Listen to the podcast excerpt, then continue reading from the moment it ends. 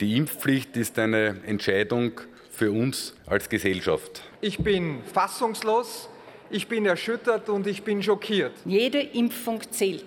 Und deswegen haben wir auch keine Zeit zu verlieren. Ich finde, es ist eine massive Einschränkung meiner Freiheit. News Junkies. Was du heute wissen musst. Ein Info-Radio-Podcast. Österreich macht's jetzt einfach. In Österreich kommt die allgemeine Corona-Impfpflicht für alle Erwachsenen. Das hat das Parlament in Wien gestern beschlossen. Nur die rechte FPÖ war komplett dagegen. Das Gesetz muss zwar noch durch den Bundesrat, da hat die Regierung aber auch eine Mehrheit. Also die Impfpflicht in Österreich kommt und damit sind sie das erste EU-Land. Aber wie kommt sie? Also, wie machen die das? Das ist ja auch für Deutschland spannend. Hier ist eine Mehrheit in der Bevölkerung pro Impfpflicht und auch bei uns in der Bundesregierung sind ja viele dafür. Nur Durchsetzung, Strafen, Kontrollen, Organisation, das wäre ja alles gar nicht so einfach. Und darum gucken wir uns heute an, ob Österreich ein Vorbild für Deutschland sein könnte und welche Probleme mit so einer Impfpflicht vielleicht erst auf den zweiten Blick klar werden. Das wird hier nicht die allgemeine Pro-Kontra-Impfpflicht-Diskussion, sondern wir zeigen euch heute die Details. Wir sind die Inforadio News Junkies, am Samstag auch im Radio zu hören. Aber es gibt unter der Woche jeden Tag eine neue Podcast-Folge, immer nachmittags und immer mit den Hintergründen zu einem großen politischen Thema vom Tag. Ihr könnt den Podcast abonnieren und dann kommen fünfmal die Woche News Junkies frisch in eure Podcast-App. Und heute, der Tag, an dem wir aufnehmen, ist Freitag, der 21. Januar 2022. Hi. Tag. Stimmen 170, davon Ja-Stimmen 137, Nein-Stimmen 33. Der Gesetzentwurf ist somit in dritter Lesung angenommen. Und zwar sehr eindeutig angenommen. Mhm. Die Impfpflicht in Österreich kommt, aber für wen eigentlich? Für alle Erwachsenen, also alle ab 18. Ursprünglich war auch mal diskutiert worden, ob schon ab 14, aber jetzt eben klar, ja, für alle ab 18 mit Wohnsitz in Österreich keine Impfung brauchen, also ausgenommen davon sind, neben Kindern und Jugendlichen Schwangere und Menschen, die sich aus medizinischen Gründen nicht impfen lassen können. Also Gründe können zum Beispiel Allergien sein oder eine Organtransplantation. Und das fand ich ganz interessant. In Einzelfällen sind auch bei psychischen Erkrankungen wie Angststörungen Ausnahmen möglich. Mhm. Außerdem gelten Genesene bis zu 180 Tage, also ungefähr sechs Monate nach der Infektion, als geschützt und sind dann eben auch in dem Zeitraum von der Impfpflicht ausgenommen. Das ist ja in Deutschland inzwischen anders, wo dieser genesenen Status nur noch drei Monate hält, ne? Genau, aber lass uns doch jetzt erstmal nochmal einen Blick auf den Zeitplan werfen. Also wann genau geht's los und wie geht's weiter? Okay, also es gibt drei Phasen. Das Gesetz tritt am 1. Februar in Kraft nach Plan. Dann gibt es die Impfpflicht offiziell und alle bekommen einen Brief mit der Info und so. Kontrollen soll es aber erst ab dem 15. März geben. Das heißt, das sind so eineinhalb Monate Übergangsfrist und dann auch erstmal nur in Stichproben. Erst Phase 3 würde irgendwann bedeuten, alle Ungeimpften kriegen Post, alle Ungeimpften bekommen irgendwann ja, Strafverfügungen geschickt, wenn sie sich eigentlich impfen lassen müssten. Ob diese Phase aber jemals kommt, ist noch gar nicht so klar. Das soll von der Pandemieentwicklung unter anderem abhängen. Und die Frage ist ja sowieso erstmal, wie wollen die das machen? Also die ganzen Kontrollen. Ja, ist interessant. Erstmal durch die Polizei.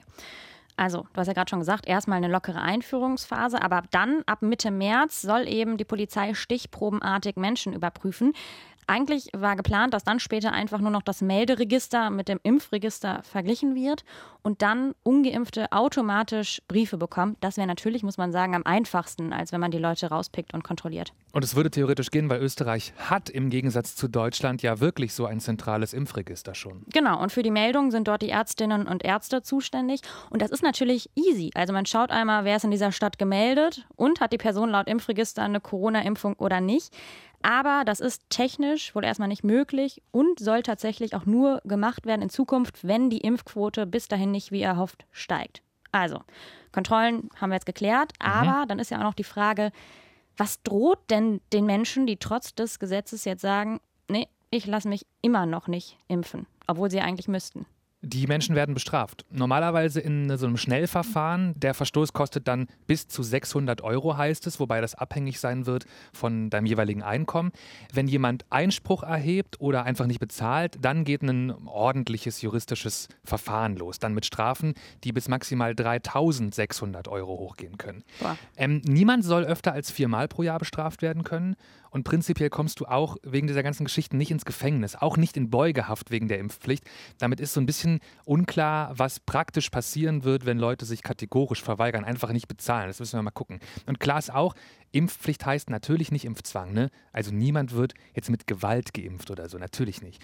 Und wenn du die Strafe zahlen musst, aber dich innerhalb von zwei Wochen nach dem Brief doch noch impfen lässt, dich davon vielleicht beeinflussen lässt, umentscheidest, dann wird die Strafe auch komplett aufgehoben wieder. Okay, und wir haben jetzt sehr viel über Strafen in Österreich gesprochen, aber interessant, es gibt gleichzeitig auch ein paar Gimmicks für Menschen, die sich auf der anderen Seite, die sich impfen lassen. Und zwar ist geplant, dass es eine Impflotterie in äh, Österreich gibt.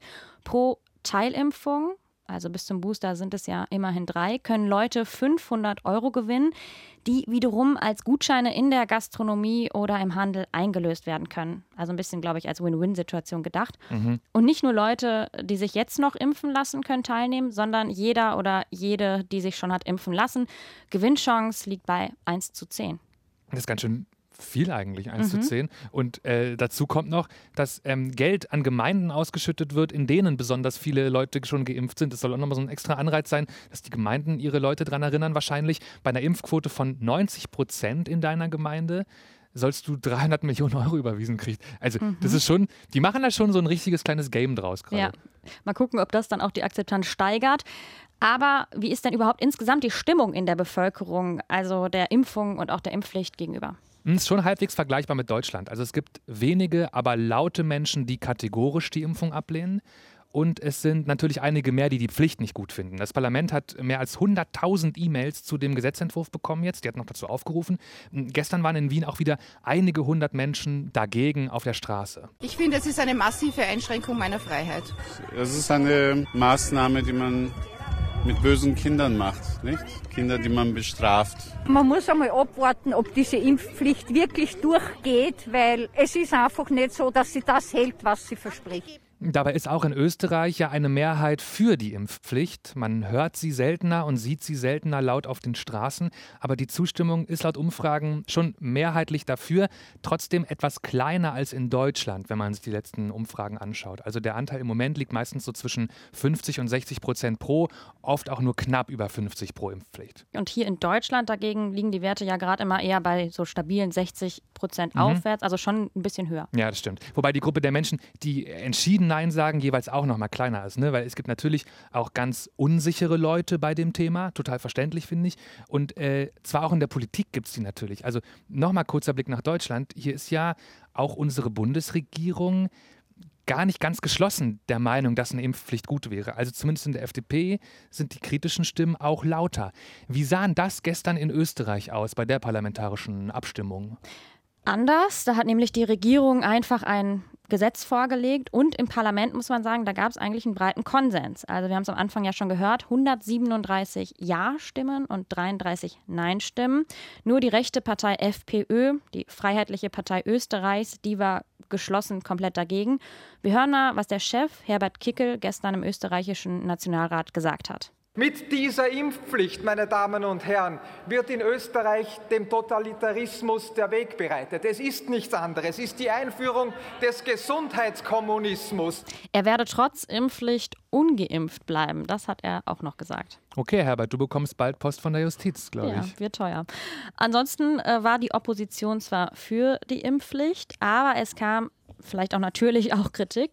Die Oppositionsführerin Pamela Rendi-Wagner von der SPÖ, also den Sozialdemokraten, die hat gesagt, die Impfpflicht sei nur deswegen nötig, weil die Regierung es versäumt habe, genug Menschen zum freiwilligen Impfen zu bewegen. Und jetzt sei die Impfpflicht eben der Notausgang. Jede Impfung zählt. Und deswegen haben wir auch keine Zeit zu verlieren. Es geht ums Tempo. Es geht um die Zeit.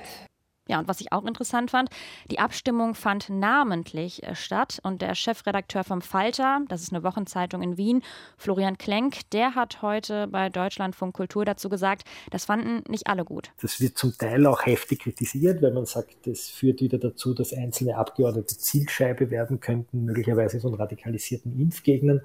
Also es ist eine sehr, sehr, ein sehr lebhafter Tag gewesen ja, lebhafter Tag war es, aber nochmal zusammengefasst, es gab zwar Kritik, aber generell sind außer der FPÖ alle Parlamentsparteien bis auf Abweichler für die Impfpflicht. Ich bin echt gespannt, wie das klappt. Also ob das wirklich die Impfquote rasant nach oben zieht, natürlich.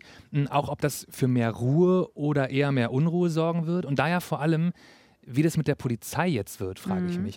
Also einfach, weil jetzt die Staatsgewalt auf den Straßen ja dann nochmal präsenter werden muss eigentlich, wenn bei jeder Verkehrskontrolle auch einmal bitte Impfnachweis gefragt Zumindest wird. Zumindest ab Mitte März dann, ne? Macht das die Lage friedlicher? Oder sorgt es vielleicht dafür, dass Leute, die schon Erfahrungen mit Diskriminierung durch die Polizei gemacht haben, sich noch mehr Sorgen machen, plötzlich auf die Polizeiwache zu müssen? Mir ist ein Gedanke sehr im Kopf geblieben, den Musayen al-Youssef im österreichischen Standard aufgeschrieben hat. Es gibt in dem Land keine Ausweispflicht in Österreich. Also in Deutschland musst du ja auch keinen Perso dabei haben, aber als österreichische Staatsbürgerin musst du ihn noch nicht mal zwingend besitzen. Mhm. Nur, kannst du ja ohne einen Ausweis schlecht nachweisen, dass dein Impfausweis gültig ist. Ne? Also ich hoffe einfach, dass das mit den Kontrollen halbwegs ruhig läuft. Ich kann mir vorstellen, es wäre viel weniger konfrontativ und auf jeden Fall auch für die, genauso wie in Deutschland, überlastete Polizei gut, wenn die Kontrollen halt wirklich schon bald, so wie du meintest, ne, zentralisiert durch dieses Impfregister klappen würden. Wenn die das hinkriegen mit der technischen ja. Umsetzung. Und was ich aber noch ganz spannend finde, also ist, dass ich in Deutschland jetzt im Vergleich zu Österreich einen viel komplizierteren Gesetzgebungsprozess erwarte. Also ich meine, in Österreich, da hat die Regierung einen Entwurf eingebracht. Mhm. Regierung und Opposition, bis auf die FPÖ und einzelne Abweichler, sind dafür.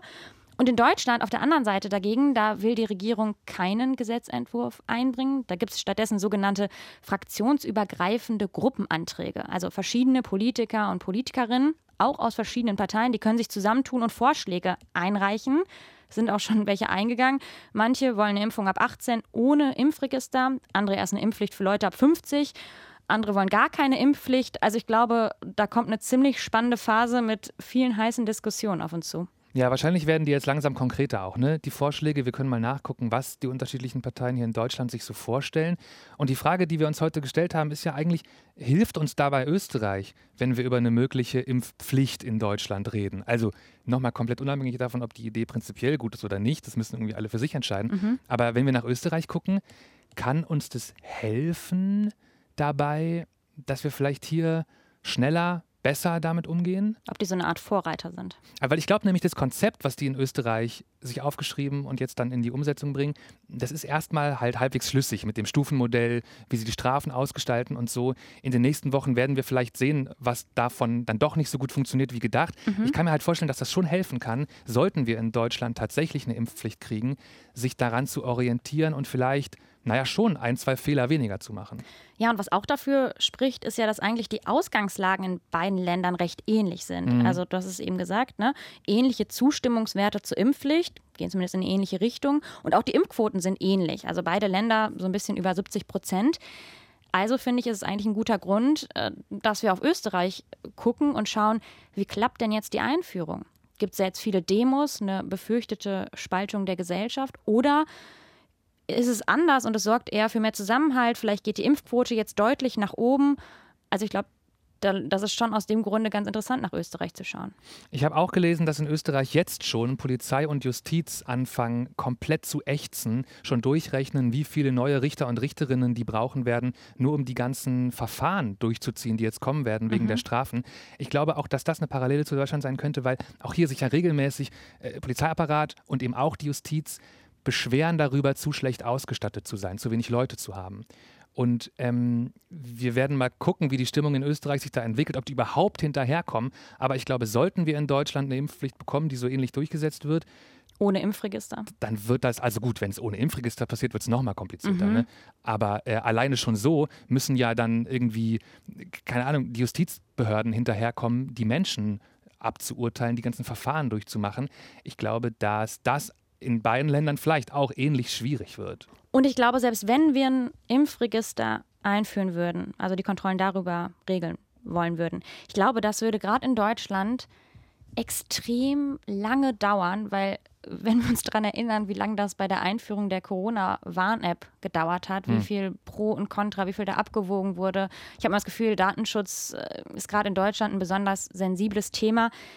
Das heißt, ich glaube, wir stehen da im Gegensatz zu Österreich, die da auch schon weiter sind, auch vor einem längeren Prozess. Ich finde ja mal gar nicht so schlecht, dass Datenschutz in Deutschland so ein großes Thema ist. Mhm. Hey, aber ich glaube auch übrigens, dass Impfregister gar nicht unbedingt die einzige Variante ist, wie man sowas zentralisiert regeln könnte. Also es gibt ja auch für Deutschland schon Ideen, das zum Beispiel über die Kommunen zu organisieren, die sowieso Listen haben mit den Menschen, die bei ihnen jeweils wohnen, mit eigentlich allen und dann könnten die zwar nicht in ein Impfregister gucken, aber die könnten halt einfach Briefe schicken. Hallo, mhm. schick uns dein Impfzertifikat zu, wir müssen es prüfen. Und wenn du es nicht schickst, dann bekommst du nach ein paar Ermahnungen halt auch so einen Strafbefehl geschickt. Also ich glaube nur, sollten wir die bekommen, die Impfpflicht, dann gäbe es schon Mittel und Wege, das zu machen, ohne dass jetzt die Polizei da großartig Straßenkontrollen machen müsste. Ja, aber wir müssten echt gucken. Also ich glaube nicht, dass es jetzt easier wird, das in Deutschland umzusetzen als in Österreich.